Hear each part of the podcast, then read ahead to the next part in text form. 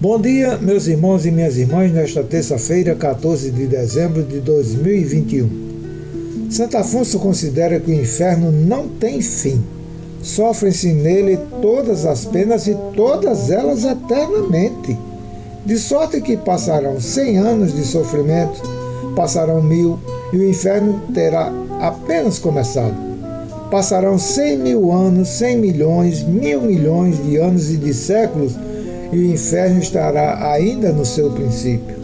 São Paulo nos diz: Mas o homem natural não aceita as coisas do Espírito de Deus, pois para ele são loucuras, nem as pode compreender, porque é pelo Espírito que se devem ponderar.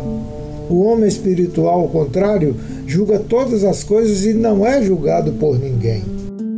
Glória in excelsis.